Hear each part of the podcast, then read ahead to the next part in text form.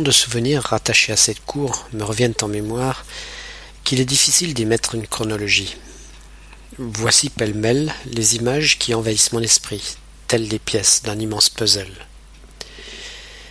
Cette cour était fermée de tous côtés par un haut bâtiment de deux étages. Dans deux ailes contiguës étaient logées les familles. Les deux autres ailes servaient de garage pour les véhicules de service au rez-de-chaussée et de grenier à l'étage. C'est dans cet immense grenier que nos mères avaient l'habitude d'étendre le linge à sécher sur des cordes tendues sur toute la largeur du bâtiment. Elles nous en chassaient régulièrement pour éviter que la poussière que nous soulevions au cours de nos incessantes cavalcades ne se dépose sur le linge fraîchement lavé. Il fallait les entendre crier quand elles découvraient les petites empreintes grises de la forme d'une main d'enfant imprimées sur la blancheur immaculée des draps. Aux quatre coins de la cour, de lourdes grilles en fonte couvraient les bouches d'égout qui nous intriguaient tant. Mais où donc pouvaient bien mener ces sombres passages souterrains d'où remontaient les âcres effluves de la mousse qui en tapissaient les parois? Combien de doigts imprudemment laissés au mauvais endroit se sont retrouvés pincés jusqu'au sang au moment où l'on relâchait la grille difficilement entr'ouverte?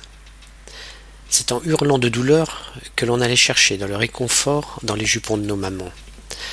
C'était l'occasion de réclamer, en guise de consolation, le cadeau empaqueté dans son emballage plastique et enfoui dans le baril de lessive. Le choix de la lessive était source de disputes entre frères et sœurs au moment de l'achat parmi toutes les marques alignées dans le rayon de l'épicier. Pour notre mère, le critère essentiel était bien sûr le prix. Mais pour nous, c'était la promesse d'un magnifique cadeau enfoui au milieu du baril. Les publicistes sont pleins d'imagination pour pousser les mères à acheter telle marque plutôt que telle autre. Attirez l'œil des enfants, excitez leur curiosité, et vous convaincrez la mère. C'était tour à tour des figurines en plastique qui vous laissaient un goût amer de lessive sur la langue quand vous aviez la mauvaise idée de les sucer.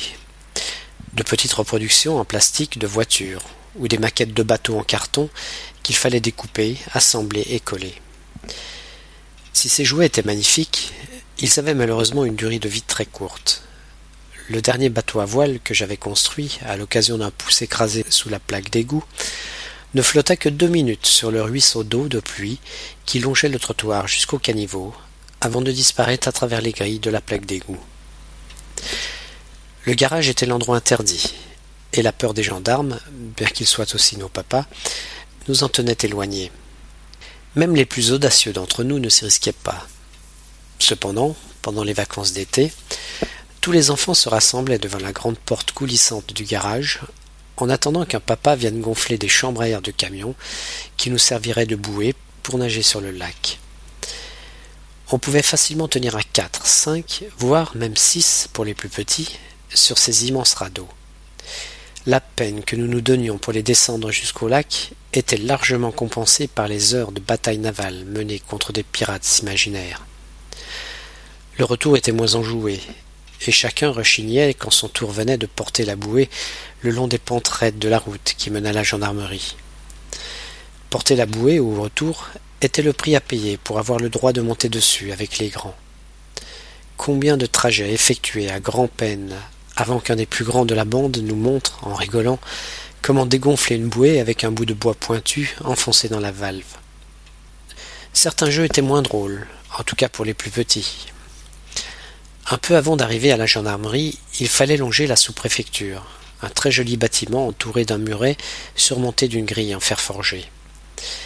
Les plus grands nous hissaient sur le muret, appuyaient sur le bouton de la sonnette, puis s'enfuyaient à toutes jambes nous abandonnant aux foudres du gardien, sorti précipitamment de la conciergerie, et qui s'apercevait qu'il s'agissait d'un mauvais coup d'une bande de sales gamins.